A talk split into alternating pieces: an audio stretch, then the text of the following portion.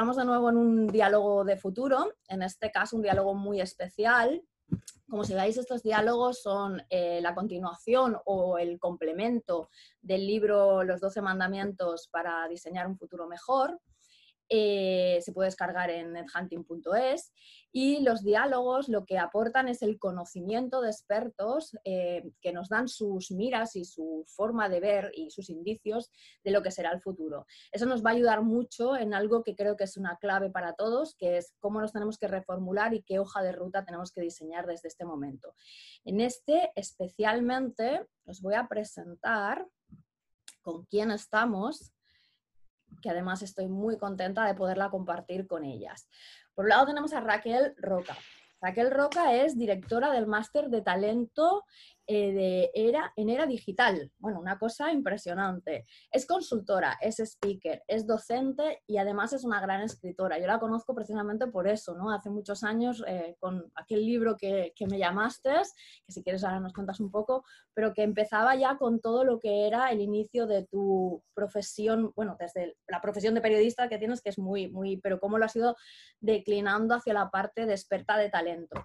Y los libros más notorios y con los que más te hemos conocido conocidos con Nomads y con Silver Surfers, que es una de las razones por las cuales eh, te invitamos a participar en este diálogo porque sabes que, y aquí entra Catalina, que presento a Catalina Santana, que es eh, parte de NetHunting, es eh, representante de NetHunting en, en Latinoamérica, pero además es la, la persona que fundó Mil una, hay 101 ideas, ¿vale? Que está dedicada especialmente a potenciar y a poner en valor todo el, todo el talento que tienen los mayores y que muchas veces, eh, y sobre todo, bueno, en estos días ha sido algo que hemos tenido que reivindicar mucho, ¿vale? Entonces, dicho esto, eh, pues bienvenidas las dos eh, y vamos a pasar un poco pues a, hablar de, lo que hemos empezado a tratar en los diálogos. Tienen una, pequeña secuencia, pero como sabéis y os he dicho desde el principio, hay mucha libertad para que podáis eh, hablar de lo que os apetezca. Dejo de compartir, ¿vale? aquí está, vale, ya está. Y empezamos. Bueno, Raquel, algo que añadir en, lo que es tu presentación, porque por supuesto, antes de nada, o sea, bienvenida. ¿Algo que muchas gracias. Nada, Gemma, para mí es un placer estar aquí contigo, también conocer a, a Cata en este entorno, ¿no? que tenemos un montón de sinergias y una alegría, porque al final, bueno, pues nosotros efectivamente ya nos conocemos desde hace la tira de años, porque ya hace un montón de años de, los, del primer libro y de nuestro encuentro, y la verdad es que siempre hemos sido muy alineadas ¿no? en nuestros trabajos, en las cosas que hacemos, en las cosas que nos interesan y que queremos mostrar al mundo, así que un placer también ir también haciendo estos match intelectuales que, que son geniales, así que gracias por, por invitarme a esta conversación. Yo un placer, Raquel, ya sabes. Bueno, mira, la primera pregunta que le he estado haciendo a casi todos los que han estado participando en este, en este diálogo y, y que vendrán muchos más, que ya hay bastantes programados, es una, pregunta bastante personal, ¿vale? Porque me gusta entrar como desde lo más personal hacia, pues bueno, ir, haciendo una cadencia hacia lo que es más profesional y futuro. Muy simple para, para, mí. Bueno, creo que es muy simple la pregunta, lo que es la respuesta, ya cada uno ha ido diciendo cosas que creo que son mucho más complejas, ¿no? El COVID se dice, o la COVID, vamos, se dice que, que ha sido un elemento, bueno, yo misma he sido la primera que lo he, lo he publicado así en el libro, un elemento disruptor que ha hecho acelerar muchas tendencias, acelerar crisis, acelerar un montón de circunstancias que se venían anunciando y que eh, estaban latentes en, la sociedad. Para mí también hay un elemento interesante que es ver cómo esa COVID ha sido disruptor a, nivel personal. Para ti, o sea, en, el momento en que tú tomaste conciencia de lo que estaba pasando, nos confinaron y vistes que, bueno, o sea, igual al, al minuto dos, al minuto tres, hay quien tardó más. ¿Cómo lo has vivido como elemento personal esta disrupción que la COVID nos ha traído? Claro, eh, pues mira, eh, yo he descubierto dos cosas. Una que tenía muy bien trabajada y que me ha servido fantástica para, para navegar bien por esta máxima situación de caos y de incertidumbre y que es precisamente esa, ¿no? que ya llevaba muchos años, por suerte, haciendo incidencia en el trabajo y en la mejora de mi adaptación al cambio continuo, de llevarme muy, muy, muy bien con la incertidumbre, que me cae muy bien. Entonces eso me ha permitido eh, y me está permitiendo, obviamente, pues no haber entrado en un momento de estrés mm, demasiado, ni en caos, ni en, una especie de ansiedad eh, con respecto a, cómo me aproximo a lo desconocido, ¿no? Entonces, en esa perspectiva, la verdad es que estoy muy orgullosa de mí, porque sé que porque es difícil y también es una cosa que precisamente eh, intento transmitir y en la, manera, en la medida de lo posible compartir y enseñar a los demás.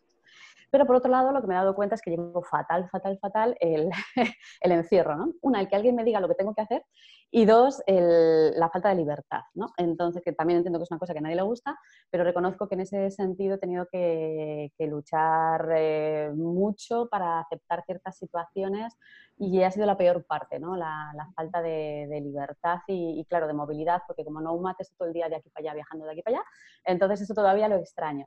Pero bueno, quizá lo de me quedaría con el aprendizaje de que efectivamente algo que predicaba pues lo he sabido aplicar, ¿no? que, es la gestión adecuada de la incertidumbre. Bueno, yo creo que eso que ya empieza ahora lo vamos a ir retomando en toda la conversación porque creo que, bueno, creo no, o sea, es de una de las cosas que el libro empieza así, o sea, lo imprevisible también tiene cabida en este mundo. Me gustaría estar en contra tuya, pero al contrario estoy absolutamente, o sea, no, no alineada exactamente igual, creo que forma parte también de nuestra profesión el hecho de, trabajar eh, por proyectos y por nuestra cuenta. Hace mucho tiempo que nos hace manejar la incertidumbre como parte de la ecuación y eso nos da, digamos que, eh, una ventaja, una, pequeña ventaja diferencial. Y luego yo también llevo muy mal el encierro. Ciertamente no es algo con, el, con lo que comulgo bien. Em, eh, pasando un poco a lo que es el libro, que igual os has podido leerlo entero, no lo sé si has podido, yo sé que, lo tienes, pero no sé si has alcanzado a leerlo entero, ojalá y sí. Eh, sí, una pequeña pregunta, ¿qué es lo que al tenerlo en tus manos y al saber del proyecto, qué es lo que más te pudo sorprender o qué es lo que más te ha sorprendido? Sí, eh, sí me lo he leído, me lo he leído entero, por supuesto, y recomiendo que se lo lea todo el mundo porque es que es conocimiento que todos necesitamos eh, y, luego adaptarlo cada uno a nuestras necesidades, ¿no? Pero saber qué está pasando y, esa previsión. Eh, pues mira, Gema, he coincidido con tantas cosas del libro que las sentía muy mías, ¿no? También, entonces, bueno, pues me ha gustado casi todo. Y no voy a, no voy a relevar lo que más me ha sorprendido, sino lo que, la verdad más verdad, absoluta, con la que he coincidido tanto que he dicho, es que esto es. Y, que es una tontería, porque es muy real, pero que no, no, la tenemos en cuenta, que es que el futuro, el, futuro no es todavía, ¿no? El futuro va a ser lo que nosotros queramos que hagamos de él. Y esa frase, esa perspectiva de construcción en función del optimismo, pesimismo al que nosotros nos queramos acercar, va a ser lo que vamos a obtener, ¿no? Entonces, me parece que esa es la verdad eh, más relevante y que más tendríamos que tener en cuenta, ¿no? Y que me, ha encantado del libro porque realmente creo que está en la base de todo lo demás, ¿no? vamos a hacer del futuro lo que nosotros queramos hacer de él, en función de la mirada que tengamos y cómo nos queramos aproximar, ¿no? Así que me quedaría con eso. Te agradezco mucho, Raquel, que lo saques, porque realmente la, la clave es esa. La clave que va todo el libro construyendo y al final resume es el futuro no existe, pero es muy importante que lo construyamos desde el presente con los ingredientes que queremos. Y por eso también desde el inicio, y ahí, igual que tú has dicho eh, que te sientes muy orgullosa de haberlo, haber gestionado la incertidumbre, que creo que es un valor en alza, de verdad, y que además, o sea, he recalcado mucho y he recalcado mucho que durante estos días nos teníamos que aplaudir de las capacidades emergentes que hemos ido sacando a colación y que la gente a veces no ha sido ni consciente, también me siento muy orgullosa de que desde el principio vi muy claro que la hoja de ruta de salida tenía que estar muy vinculada a la Agenda 2030, a los Objetivos de Desarrollo Sostenible y que ahora mismo se está poniendo en relevancia, incluso en temas que ya no tienen ni que ver con tendencias, sino que tienen que ver con economía. Los bancos mundiales van a apoyar aquellos proyectos que en su base tengan elementos que están ligados con la sostenibilidad. Con lo cual, aunque me encontré que al inicio mucha gente no entendía y me decía, no, pero si ahora la sostenibilidad no va a ser tan importante porque es más importante la digitalización, dije, esperaos, daros un tiempo, no va a tardar. Y afortunadamente, el tener una visión de futuro desde el presente te ayuda a eso, a empezar a decir qué ingredientes eh, puedes empezar a trabajar para que ese futuro que no existe sea el mejor. Que ahí también quería un poco entrar ya a, ligar el libro con tu trabajo. Si has podido ver, en el, en el, libro hace mucha referencia a los objetivos de desarrollo sostenible, que vamos a verlos ahora un momentito, ¿vale? Y que además creo que aquí están, ¿vale? me gustaría que vieras, o sea, que, tú, que los tienes también muy incorporados, hablaras un poco de cuáles de ellos has visto más reflejados en el libro y además están muy directamente eh, involucrados en lo que es tu trabajo. Pues eh, sí, muchos de ellos en realidad porque todo, creo que otra, otra de las cosas que está en el libro ¿no? y que también llevo contando mucho tiempo, que tiene que ver con esto que estás diciendo, Gemma, es la conectividad. ¿no? Cuando hablamos de conectividad y de darnos cuenta, y ese es un, magnífico momento para darnos, cuenta de que todo está conectado y de que mi acción repercute en la acción y en la vida de otras personas, etcétera.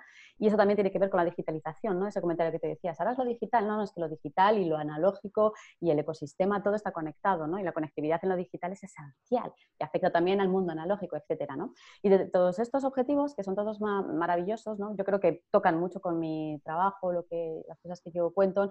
El número 10, obviamente, que es el de la reducción de las desigualdades, en este caso también eh, muy específicamente asociado a las desigualdades en cuestión de, mm, de edad, ¿no? en ese trato de esa gestión del edadismo ¿no? y de la discriminación por cuestión de, edad eh, para personas más, más mayores en mi caso y también muy marcado dentro del entorno laboral, que es más mi foco, aunque también obviamente toco lo, social, pero muy en lo laboral. Eh, por el 16, que más de lo mismo, ¿vale? En ese, en ese sentido. Mucho el 4, porque soy una gran defensora del continuous learning o del long life learning, es decir, del estar... Eh, continuamente aprendiendo en una educación obviamente de calidad, muchas veces autogestionada, para que las personas tengamos mejor empleabilidad o que las compañías cambien también el tipo de formación que están ofreciendo a sus personas, pues para que tengan esa capacidad de aprendizaje continua que es súper eh, importante. Eh, al final, el 17, ¿no? por esto que decía de la conectividad, porque solo no funcionamos, ¿no? sino que tenemos que estar todos interconectados. Y de alguna manera yo creo que estos son los que más conectan, que tienen más que ver con el humanismo, con la persona, con los temas que yo que yo trabajo. Pero, por ejemplo, y de pasar de por terminar, el 9, innovación, ¿no? Que y, el, 8, trabajo decente. Que el 8. sí, sí, es uno también muy, muy, muy... Pero eso, esto es la gracia, cuando empiezas a verlos todos juntos, es cuando te das cuenta, o sea, son tan poderosos, están tan bien construidos, no digo que sean fácilmente aplicables, pero están tan bien construidos que empiezas a darte cuenta la absoluta relación que tienen entre ellos y cómo, o sea, eh, tener esa visión desde el principio te ayuda a, construir. Cuando tú, yo construía cada uno de los capítulos pensando en ello. Si, si todos hiciéramos un poco lo mismo, que es el mensaje también, creo que seríamos muy capaces de tomar mejores decisiones. Y además, como dices, el número 17 ahora mismo es clave. Era clave antes de entrar en la crisis, en esta crisis, en este momento, pero ahora mismo es clave porque es una de las cosas que más nos va a ayudar a poder co-crear, que es parte de cómo vamos a salir de, esta, de este momento. Eh, porque bueno, siempre se ha dicho y siempre se, se, va a decir, las ideas no salen del uno solo, sino del conjunto de las personas. Y yo creo que las alianzas para lograr los objetivos van a ser, las alianzas, y no me refiero a las grandes alianzas, las pequeñas, esto que estamos haciendo es una alianza, las pequeñas alianzas, las grandes alianzas, los apoyos van a ser la clave de, muchas de las soluciones que, nos vamos a encontrar. Eh, antes de, porque voy a, rescatar un poco lo que has dicho en el del 4, educación de calidad, o sea, estoy muy de acuerdo, o sea, la educación se va a tener que reinventar, hay un capítulo, el de Kigai, que está muy destinado a él, ¿vale? Y es, eh, es clave, o sea, es una cosa de las que, mm, bueno, a mí también me apasiona, sabes que la comparto contigo, pero antes de entrar y seguir en la parte esta de tu misión, eh, que creo que, en tu caso está, está muy claro y por eso también es un perfil que, he escogido, que además eh, es verdad que no lo he dicho al principio, para, para mí todos los perfiles que participan en los diálogos tienen como tres requisitos, que es mentalidad de futuro, actitud positiva y gran conocimiento en su trabajo. ¿no? Entonces, eh, sí que también os pregunto a todos, ¿habéis trabajado y reconocido o simplemente percibido cuál es tu ikigai, tu razón de ser, vinculado incluso a lo mejor a la forma en cómo te has educado o te has formado, Raquel. Sí, lo descubrí tarde, ¿vale? Porque hay gente que, tiene muy rápidamente el encuentro con ese propósito. También creo que es normal que sean los años los que te van acercando más a ese propósito final, ¿no? Porque hay una etapa de juventud que es de autodescubrimiento de muchas cosas, ¿no? Entonces, hay gente que lo tiene muy claro desde el principio, pero es raro también ser muy joven y tener ya claro tu propósito en la vida, ¿no? Creo que también nos viene con cierta edad. Y el mío es muy claro. Eh, mi misión, por lo menos ahora en, la vida, es ayudar a mejorar la empleabilidad de las personas y hacer de los entornos de trabajo, es decir, de las corporaciones y de las empresas, un lugar mucho más humano para trabajar. Y al final impacta en la felicidad de la gente y, por lo tanto, en la mejora de la productividad. Así que claramente esos son mis dos objetivos por los que pues, me levanto cada día y tengo mi, mi Kigai, ¿no? Perfecto. Resta decir entonces cómo incorporas tú los ODS en tu trabajo. Lo acabas de decir perfectamente y creo que, o sea, es brillante. Eh, mira, pues entonces, ya que vamos eh, ahondando en, esta conversación que nos va a llevar a donde queremos llegar, pero que es importante también el trayecto, yo creo que al final nada aislado tiene tanto valor como construir todo un contexto tú lo has dicho, ¿no? En, tu propósito es mejorar la empleabilidad y incorporar a todo, ser inclusivo, ¿no? Entonces, eh, desde ese punto de vista, para mí me gustaría que, y aquí también ya invito a Cata que, nos, participe con nosotros, que, mm, que, bajo el entorno este que trabajamos, que se llamaba el orgullo de la edad, el hecho de eh, rendir honor a los mayores y poner en relevancia eh, cómo el talento de más de 50 años es básico y es importantísimo en la sociedad. Eh, ¿Cómo lo estás tú trabajando? ¿Cómo, cómo, antes de cómo lo visionas, ¿cómo lo has visto hasta aquí? ¿Sabes? Vale. Eh, ¿Quieres que empiece yo o Cata que abre primero?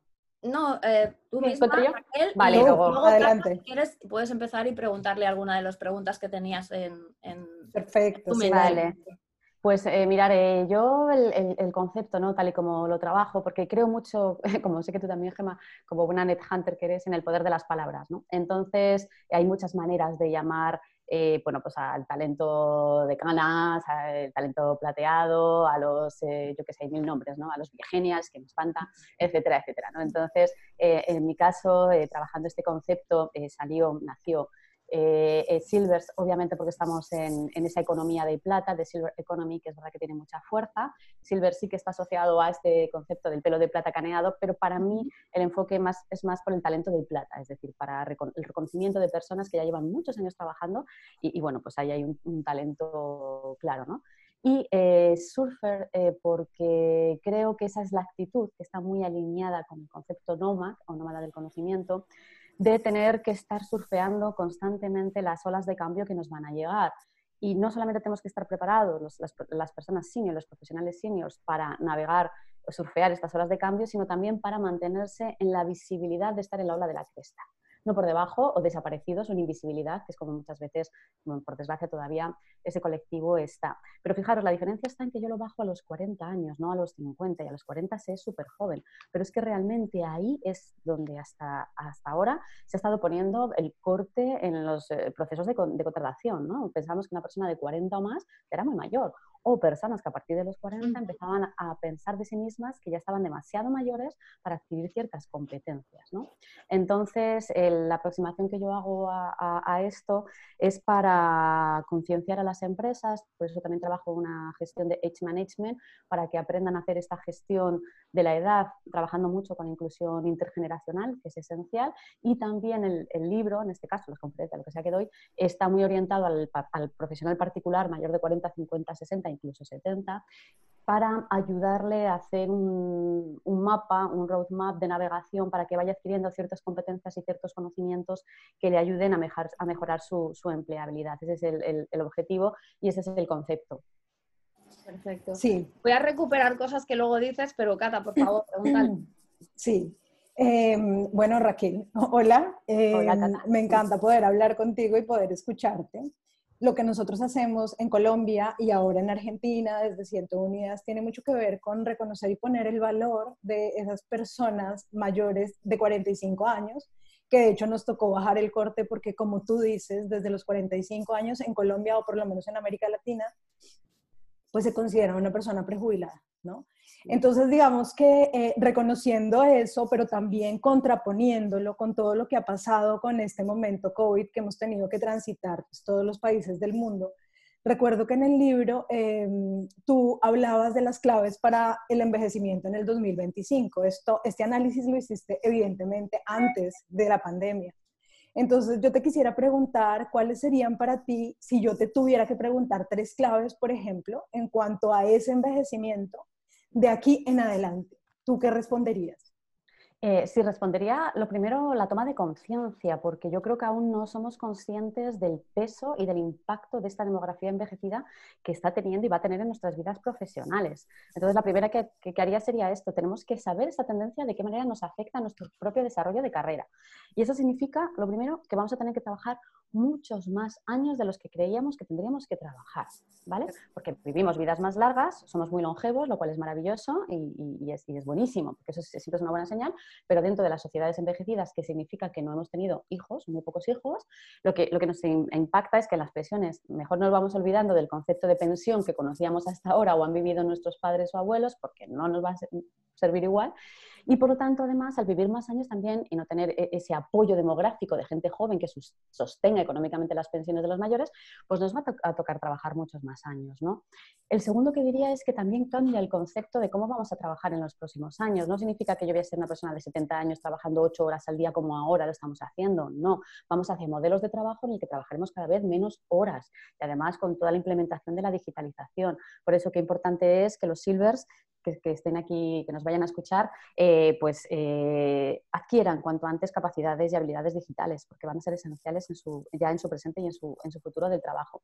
Y la tercera iría dirigida a la compañía, ¿no? porque tiene que cambiar su mentalidad completamente para entender que la fuerza laboral más grande en los próximos años no la va a encontrar en los millennials, que sí durante un periodo, pero ese periodo muy corto va a establecerse en eh, las personas silvers, en las personas seniors, ¿vale? Por ejemplo, en España, en 10 años, el grosso de trabajo va a estar en personas de entre, 55, entre 50 y 55 años. Fijaros qué cambio tan radical y todavía seguimos pensando que realmente la energía, la potencia, la innovación, bla, bla, bla, nos va a llegar y va a estar en, la población milénica, que somos muy pocos y los Z ya ni te cuento lo, poquitos que son, ¿no? Entonces, esos tres para mí serían tres puntos a, tener muy en cuenta. Mm. Genial. Gracias, Raquel. Bueno, eh, gracias Raquel, porque además ya vamos avanzando hacia futuro. Yo quiero rescatar cositas que has dicho porque son de gran valor y aparte ya sabes que todos los, todos los diálogos van a resumirse con una, con una frase del, participante, del, conocimiento que tú tienes para que construir ese futuro, ¿vale? Me ha encantado lo de el, tener que estar surfeando, que vamos a tener que estar surfeando continuamente está absolutamente ligado y me parece muy, muy importante porque es, es, muy, es muy notorio el hecho de que podamos hacer estas conexiones sinápticas entre dos personas que trabajamos o tres personas que trabajamos en áreas muy diferentes, ¿vale? Yo quizás es mi gran habilidad el poder hacer esas conexiones porque es lo que nos ayuda a entender, ¿no? Entonces, el hecho de este surfear, como tú dices, está absolutamente conectado con ese punto en el que digo en los learnings, estamos en continuo tránsito.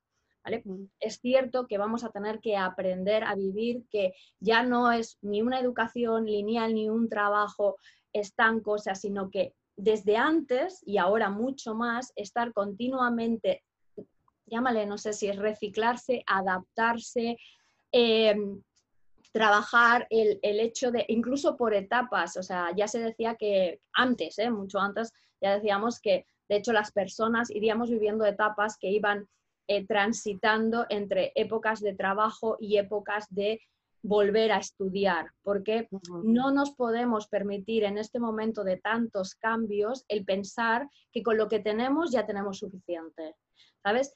Aparte de que se ha generado una necesidad personal casi de poder y de querer estar continuamente también aprendiendo más porque nos mejora como personas y mejoramos con ello la sociedad. Eso me parece interesantísimo porque liga completamente. Luego, además, lo que has dicho, ¿no? También en las tendencias de trabajo y educación, el tema de la, de la pirámide demográfica, eso ya no es un tema de tendencias, eso es una realidad aplastante. O sea, no nos vamos a poder sustentar solamente de los millennials porque no van a poder o sea, vamos a tener que trabajar más años. Entonces, es mejor que también ya la sociedad se prepare para ello y las personas se preparen para ello y las personas responsables se preparen para ello.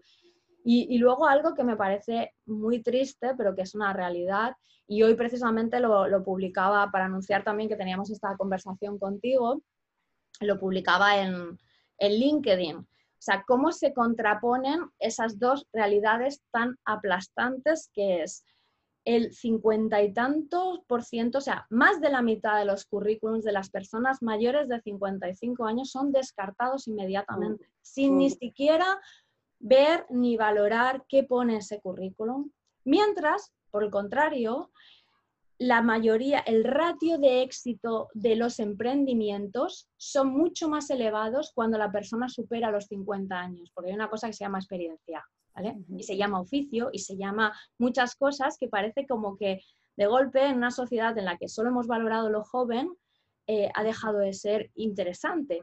Y creo que es algo que en el, en el aspecto laboral vamos a tener que trabajar muchísimo o sea, eh, eh, para, adaptarnos a, realidades que se, nos están, que se nos están poniendo encima de la mesa. Entonces, esos, aspectos la verdad es que los destaco y los, y los, valoro mucho de ti porque eres una de las personas que inició y puso en, la visibilidad, en ese acento de las personas mayores, como dice Cata, no tienen que sobrevivir, tienen que sobresalir. Y eso es un, bueno, es un claim que me encanta de Catalina y, y lo valoro un montón. Cata, si quieres te dejo paso de que también preguntes algo más a... Sí, eh, como enlazando todo esto que venimos hablando y teniendo en cuenta de que ahora tenemos que pensar en la continuidad del trabajo, es decir, eh, cómo las personas adultas o mayores de 40, 45, 50 y más no se retiran, sino que transforman su manera de vivir, ¿no? A través de espacios laborales diferentes, un entorno diferente a lo que veníamos, digamos, percibiendo o entendiendo como estos espacios adecuados para, para envejecer de alguna manera. Pues quisiera preguntarte eh, si tuviéramos que pensar en bienestar, pero en bienestar de una manera holística. Eh, ¿Tú cómo lo resumirías en una frase en función de estos silver surfers? ¿Cómo sería el bienestar después en este futuro post-COVID para ti? Sí, decirte lo primero, Cata, y darte la enhorabuena también por el trabajo que estáis haciendo, ¿vale? Porque te lo, quería reconocer que hace tantísima falta, ¿no? Y, Latinoamérica está en un 150% de envejecimiento también acelerado, ¿no? Entonces le está pasando exactamente lo mismo que aquí en Europa, que es un país más viejo aún, de gente de población más vieja, le está pasando, entonces hace mucha falta la labor que, hacéis. Pues fíjate, no, a vosotros. Eh, pues fíjate, yo diría que lo hemos tomado ya, pero de hecho en el último capítulo del libro, de los últimos capítulos del libro, con lo que cierro es con uno de los capítulos del libro de Gema, que es eh, el Ikigai. Y es que yo creo que cuando la persona senior, eh, que además cuando ya es más, más senior, más senior, es decir, que ya está en una edad ahora mismo de 60 o, así, muchas veces por el estilo de vida que ha llevado, no ha conectado con su propósito interior, no ha estado dentro de una rueda de trabajo del cómo te ha tocado la vida, ¿no? Porque creo que ahora sí que es verdad que, por ejemplo, las personas más jóvenes sí se preocupan por encontrar que su desarrollo profesional tenga un sentido para ellos, ¿no? Y eso es una cosa súper positiva. También porque las personas más jóvenes han nacido en este, o se han desarrollado con más tiempo en este entorno de disrupción constante, entonces no están esperando eh, la jubilación para ser feliz y disfrutar de la vida, ¿no? Que es un pensamiento que también te encuentras muy a menudo, sino que es que el, momento es ahora, porque el mañana es tan, de, tan, tan, tan fluctuante que no sabemos qué va a pasar, ¿no? Entonces, mi recomendación para, para los silvers eh, del mundo sería mm, pararse, que también es una cosa que está en el, en el, libro de Gema, hay que pararse a pensar un momentito y hay que tomarse el tiempo para pararse a pensar qué es realmente lo que conecta con mi interior, en dónde y en qué puedo aportarle un valor especial, porque si yo conecto con ese propósito interior, que es lo que me mueve, lo que me remueve, lo que me gusta, y que además conecta con mi talento, donde yo realmente aporte un valor real, realmente el concepto de trabajo no va a ser trabajo antiguo, sino que va a ser un desarrollo de crecimiento profesional en el que aporto valor y además gano dinero. Y eso me mantiene en una mejor eh, salud, en unas mejores condiciones, que es lo que estamos buscando todos, y, me saca de esa posible pobreza eh, asociada a la edad y a la tecnología que nos vamos a encontrar, porque hace también una parte de la población. Así que diría que es pararse a pensar y encontrar ese propósito donde realmente yo pueda aportar ese valor real. Y de esa manera va a ser más difícil que me vaya mal, porque voy a tener todos los elementos conjugados para fluir mejor en los años laborales que nos queden por delante. Genial. Es, es, que, o sea, es, es, una de las claves ¿eh? también. O sea, si te das cuenta, el libro empieza y acaba también con algo. Empieza con un aspecto muy personal. o sea, yo creo que hay muchas cosas que al final las he vivido en primera persona, pero que te hacen esa, luego tener la capacidad de construirlas para terceros, que es el yo sostenible. Uno, o sea, no, no, no, no hablamos, siempre hablamos de la sostenibilidad del planeta, que además lo alegamos mucho al medio ambiente y, trasciende mucho más allá, solamente con ver los ODS lo hemos podido ver, o sea, hay tres aspectos que están muy vinculados a la sostenibilidad, que sí es el medio ambiente, pero también es la sociedad y también es los negocios. Pero luego aparte hay un concepto que es el yo sostenible, es tú no, o sea, tú qué quieres ser, un yo residuo en esta sociedad o un yo sostenible. Y eso además se hace mucho más eh, apremiante y mucho más evidente conforme creces, conforme te haces más mayor, porque sí que es verdad que de joven es más difícil que seas un yo residuo, a no ser que seas muy pequeñito y más que un yo residuo es alguien que estás creciendo, ¿no? Pero es difícil, ¿no?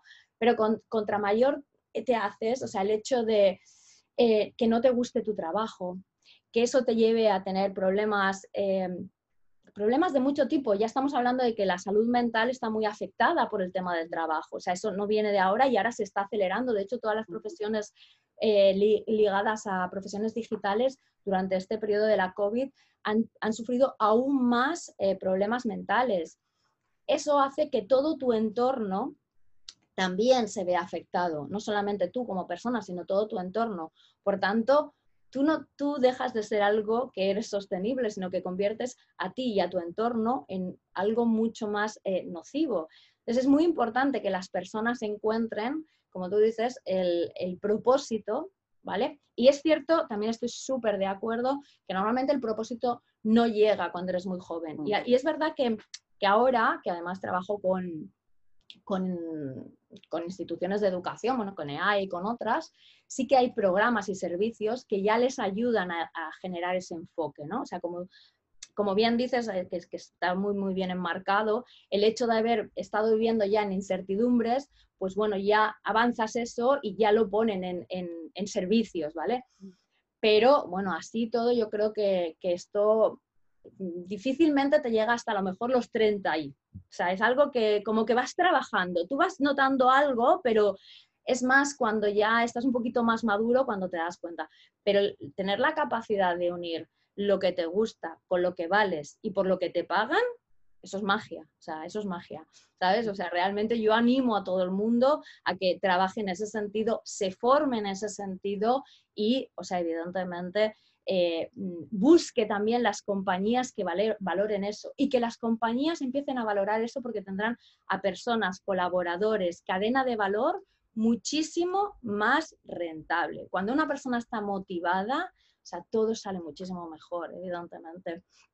Pues a ver, ya casi estamos, bueno, ya estamos en el futuro porque Cata se ha ido avanzando y entonces, bueno, voy a acabar de compartir otra vez un momentito, ¿vale? A la pantalla porque vamos a mirar los eh, mandamientos. Ah, ¿Dónde tengo los mandamientos? Aquí, ¿vale? Este que, ya decía el 11, que descubre tu Ikigai personal, que es uno de ellos. Estos son los resumidos, en el libro están más extensos, ¿vale? Pero hay otro que también me encanta, que es el de todos tenemos un talento exponencial para rediseñar el, futuro. Entonces, eh, vamos ya a rediseñar el futuro, ¿vale? Y entonces contigo, eh, Raquel, me gustaría que nos dijeras, por un lado, cuáles crees que son eh, pues esas competencias, habilidades que vamos a requerir más y que, por las cuales la gente también va a tenerse que formarse o autoformarse, que yo soy muy también de la autoformación, eh, para rediseñar este futuro. Sí, pues eh, para mí están muy claras porque son siguen siendo las mismas competencias que hace que desde el 2013, que es mi fecha de referencia porque fue cuando empecé a hablar de los nomads. ¿no? Estamos en el 2020 y llegaremos al 2030 y seguirán siendo las mismas competencias porque son competencias que van evolucionando en sí mismas. ¿no? Entonces, por eso funcionan también y son las competencias nomads, nómadas del conocimiento.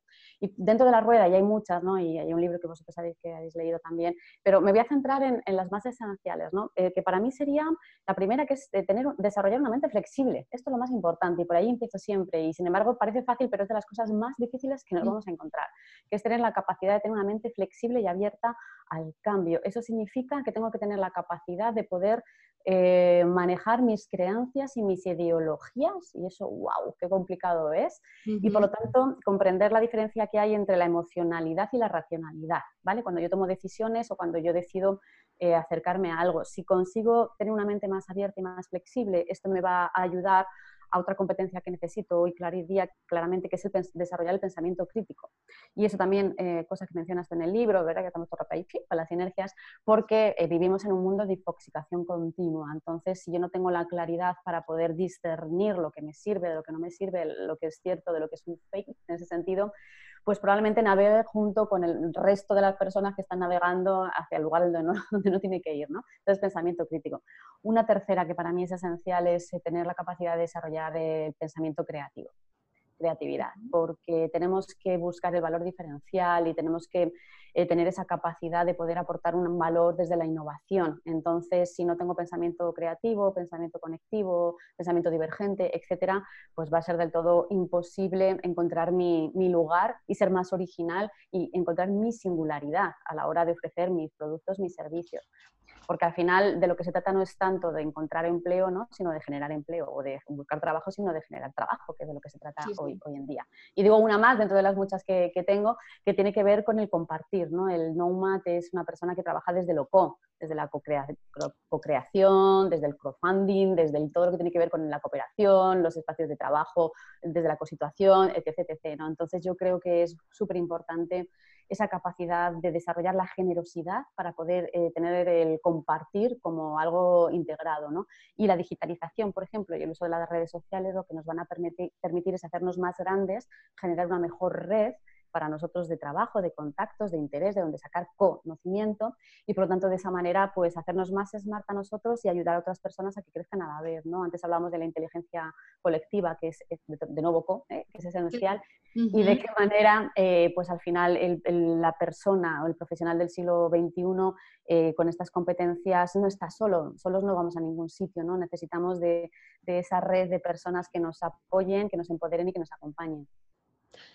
Bueno, o sea, volvemos a estar muy alineados. La verdad es que me encanta, o sea, estoy muy de acuerdo con que el tema de que hemos, hemos eh, generado mucha más conciencia de la conciencia colectiva y de la inteligencia colectiva en estos días de la que, de la que teníamos. Mm. Algunos, o sea, yo creo que nosotros la teníamos, lo teníamos bastante claro, pero creo que en este momento estoy segura, y es una de las cosas que también pongo de relevancia en el libro, se ha generado una conciencia planetaria colectiva mucho más grande y eso lleva, por supuesto, una inteligencia colectiva mucho mayor.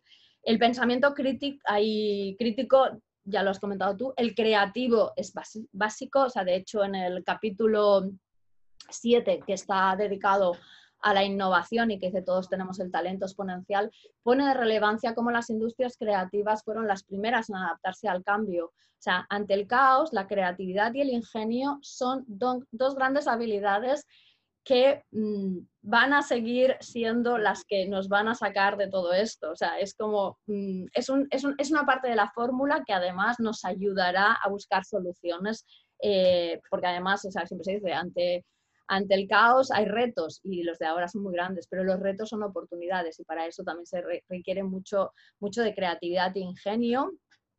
Eh, me ha encantado también lo de mente flexible, que también está en el libro dentro de los learnings, o sea, la flexibilidad, que es un valor que lleva con nosotros, con los de tendencias, arrastrándose desde Bauman, o sea, con todo, todo lo que es la sociedad líquida y la ruptura de estereotipos y todo un montón de, o sea, de golpe es la semilla este momento de que se ha instalado, se ha instalado en los espacios, hemos, nos hemos dado cuenta de que el espacio tiene que ser algo flexible y en la mentalidad va a tenerse que también eh, cada vez trabajar más. De hecho, en, los, en la parte de tendencias de liderazgo, una de las cosas que cuando hablas de liderazgo y, y tú estarás de acuerdo también, es el liderazgo tiene que ser muy inclusivo y para ser inclusivo lo primero que tienes que romper es con tus prejuicios, porque cuando trabajas en equipos globales, una de las cosas más difíciles es que las personas de los diferentes países rompan con los prejuicios tan culturales y tan normales que hemos visto estos días entre el norte y el sur de, Europa, por ejemplo, y que existen a nivel de todo, de todo el mundo, ¿vale? Entonces, eh, brillante, la verdad. O sea, me va a costar, yo creo que me sigo quedando con la frase del surfear, pero me va a costar encontrar la frase final. Em, algo más, o sea, mm, ahora ya estamos en el apartado de, visión de futuro. Os dejo, si quieres, para ti Raquel, si quieres aportarnos algo más de tu visión de futuro, o tú Cata, si quieres hacerle alguna pregunta más que tenga que ver con ese orgullo de la edad y esa visión de futuro, y ya vamos cerrando. ¿Algo? Perdón, tenía el micrófono cerrado. Eh, quería preguntar, eh, preguntarte, Raquel, em, bueno, sabemos que el futuro es intergeneracional, sabemos que reconocemos que la diversidad y la inclusión por edad tendría que ser una de las premisas para que el futuro, digamos, sea el futuro incluyendo, o sea, ese futuro que incluye a todas las personas que hacen parte pues de este nuevo contexto, en donde además todo esto que hemos estado viviendo, pues se ha puesto de manifiesto que la situación de las personas adultas no es la mejor, ¿verdad? Que hay mucha soledad, hay mucha exclusión. Entonces, en ese orden de ideas, ¿cuál crees que es la fórmula efectiva para que esa intergeneracionalidad conviva en espacios corporativos? Sabemos pues, que tiene que ser flexible y, y, demás, pero como en términos emocionales, ¿qué crees? Digamos que ya se ha venido adelantando un proceso de eh, poner de manifiesto que todo esto está pasando, que es un trabajo que tú adelantas y varias personas alrededor del mundo lo, lo hemos hecho. Pero, eh, digamos, ¿cuál sería esa fórmula efectiva? Sí. Apunto una cosa, puede ser Raquel, porque como ya hay ejemplos, o sea, y ya hay ejemplos pasados de cómo se está fusionando esos dos tipos de talento, si quieres aportar algún ejemplo, nos ayudará también a, a todos. Claro, eh, sí. o sea, yo lo que diría es que cuando hablamos de inclusión, primero, para irnos un poco más atrás, no solamente es eh, a nivel personal, sino que tenemos que ser inclusivos también con la tecnología. Y eso es importante, es decir, yo tengo que tener como incluir como compañeros de trabajo a los bots, a la inteligencia artificial o a la robótica. Y esto también es un salto mental importante y hay que tenerlo en cuenta porque cuando hablamos de inclusividad hablamos también de, de la inclusión de la, de, la, tecnología y de estos nuevos compañeros eh, de trabajo que vamos a tener ahí, ¿no? y lo digo porque, porque también a veces nos da mucho miedo y al revés, yo creo que viene integrados y bien utilizados lo que nos hacen la vida más fácil, que es de lo que se trata. Dicho esto, en ese sentido, sí, ya hay, no hay muchas, pero sí que hay ejemplos eh, de pues por ejemplo los nórdicos, ¿no? En, mis presentaciones trabajo con ABB, que es de Finlandia, en fin, otra serie de compañías que ya están haciendo unos programas fantásticos de, inclusión de edad. Eh, o, por ejemplo, en, en, España tenemos algunos casos, me gusta mucho poner, además tengo mucha eh, confianza con, con, la gente de recursos humanos que lo hace muy bien de Vodafone, ¿no? Eh, por ejemplo, está trabajando también en programas, por ejemplo, para el colectivo, su colectivo más senior, en el sentido de desarrollo y proyectos de carrera, porque muchas veces en las empresas hacen pues, desarrollo de carrera o crecimiento para los líderes jóvenes. Bueno, ¿qué, pasa con el tario de las personas de, de, más edad, ¿no? que se las deja como aparcadas, etcétera? Entonces, sí que hay ejemplos y casos integrales, cuesta un poco más, porque yo creo que una cosa importante dentro de esa convivencia intergeneracional es desde el mensaje que nosotros lanzamos a la hora de, estar buscando reclutar, es decir, qué tipo de palabras estamos utilizando. Son palabras que ya son edadistas de por sí, porque estamos eh, sin querer, eh, pues eh, ya haciendo una especie de discriminación en nuestros anuncios de trabajo, hasta el desarrollo de carrera, como digo, hasta los propios espacios de trabajo en el que a lo mejor el mobiliario no es el mejor para una persona de 70, y no estoy diciendo de 40 o 50, sino de 70, para que veamos el cambio de mentalidad que tenemos que tener, hasta, por ejemplo, en cuando ya se va a haber una desvinculación, qué tipo de programas estamos haciendo para la persona cuando ya se desvincula de la empresa, porque a lo mejor la responsabilidad de la corporación es preparar a esas personas para que puedan emprender después, porque a lo mejor le quedan 10 años o 15 años de vida desvinculada de una compañía o de contratación, pero en la que va a necesitar ingresar dinero y nosotros como empresa podemos aportar ahí un valor. Dicho esto, también creo que es lo social muy importante, ¿no? porque el reflejo de lo laboral eh, es, un, es, es, un, reflejo de lo social. ¿No? Al final hay mucha desconexión hoy en día en ciertos países entre las personas de distintas edades. Es muy difícil encontrar personas que tengamos amigos, amigos, amigos, que sean 10 años más mayores o 10 años más jóvenes. ¿no? Entonces también todas las fórmulas sociales en las que se junten a ancianos con niños, por ejemplo, ¿no? que ya empieza a haber casas de este estilo, pues lo que nos va a ayudar es a entender mejor eh, las formas de pensar de personas muy distintas de nosotros. Y si no, siempre hay fórmulas, es más costoso, pero hay fórmulas claras, pues el peer mentoring o el mentoring dual o el mentoring inverso y cosas así que pueden funcionar bastante bien a la hora de ir acercando eh, estas distintas generaciones. Genial, Raquel. Genial me ha encantado. O sea, aparte es que es, o sea, ahora claro, o sea, tú has dado la clave, ¿no? Al final el reflejo, o sea, el reflejo de lo laboral es, bueno, viene de lo social, ¿no? Entonces, claro, es tan fácil estas conexiones que podemos hacer entre tú y yo que viene de ahí directamente, ¿no? Entonces es, es una pasada. Me ha gustado mucho un punto, bueno, dos puntos, porque están directamente vinculados a tendencias también desde hace por lo menos dos años, o sea, así que recuerde yo. El tema de la semántica. ¿Cuán importante es la semántica? O sea, qué poco valor le damos a veces a las palabras que utilizamos. Y yo entiendo que a veces en los discursos uno no encuentra la palabra que quiere, pero cuando alguien escribe, creo que tendríamos que ser muchísimo más conscientes de que además la semántica hoy en día está, es lo que está construyendo la inteligencia artificial. Y la inteligencia artificial no podemos permitir que sea no inclusiva y que tenga ya discriminación, porque corremos un riesgo muy grande. Inclusiva en todos los sentidos, ¿eh? género, cultura, edad, cualquier tipo de inclusividad es correcta. Y me lleva al segundo punto que tú has eh, hecho hincapié, que me parece también brillante. No, no pensaba introducirlo aquí, pero ya que me has dado pies es muy bueno. Es el tema de que la inclusividad va, va más allá de las personas. O sea, desde hace mucho tiempo, no sé, me acuerdo que ponía el ejemplo de Ready Player One. Digo, tú has visto esa película, ¿no? Pues ahí te está enseñando realmente lo que va a ser la inclusividad con una serie de avatares, robots, persona, o sea, con la tecnología, con lo digital, con lo virtual, y eso, o sea, yo qué sé, si ya teníamos personas que se estaban casando con avatares, o sea, ahora nos parecerá algo que es lo pequeñito del, del inicio de las tendencias, pero eso tiende a crecer. No digo que tenga que ser lo masivo, pero que la inclusividad es va mucho más allá de las personas. Eso también está dentro del mundo de las tendencias desde hace como dos o tres años porque era algo clarísimo y, súper relevante.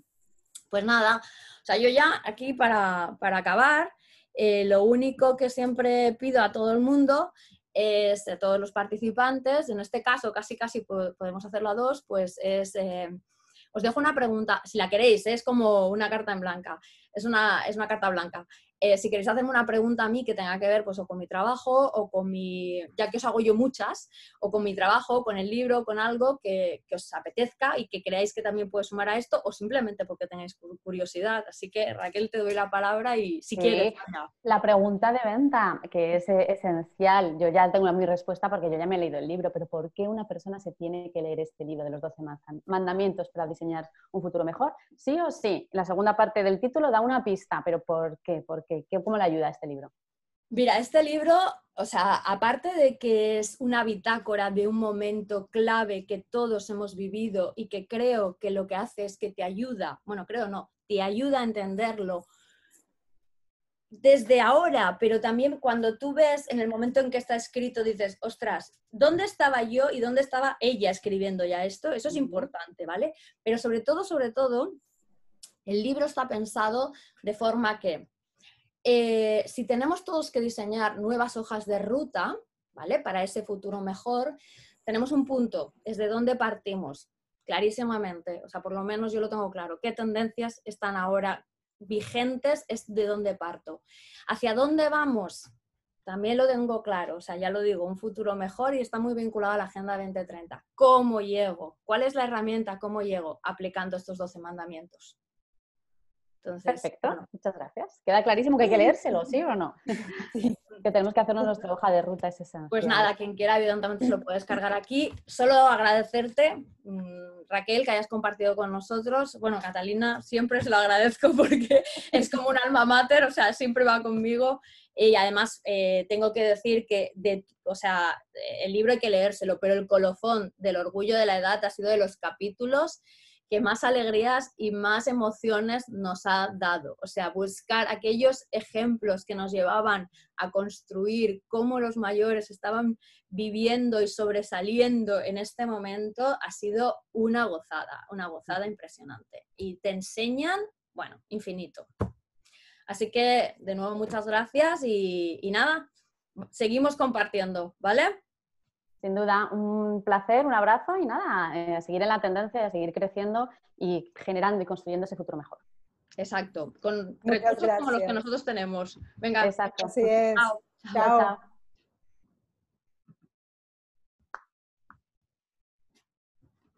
Mm.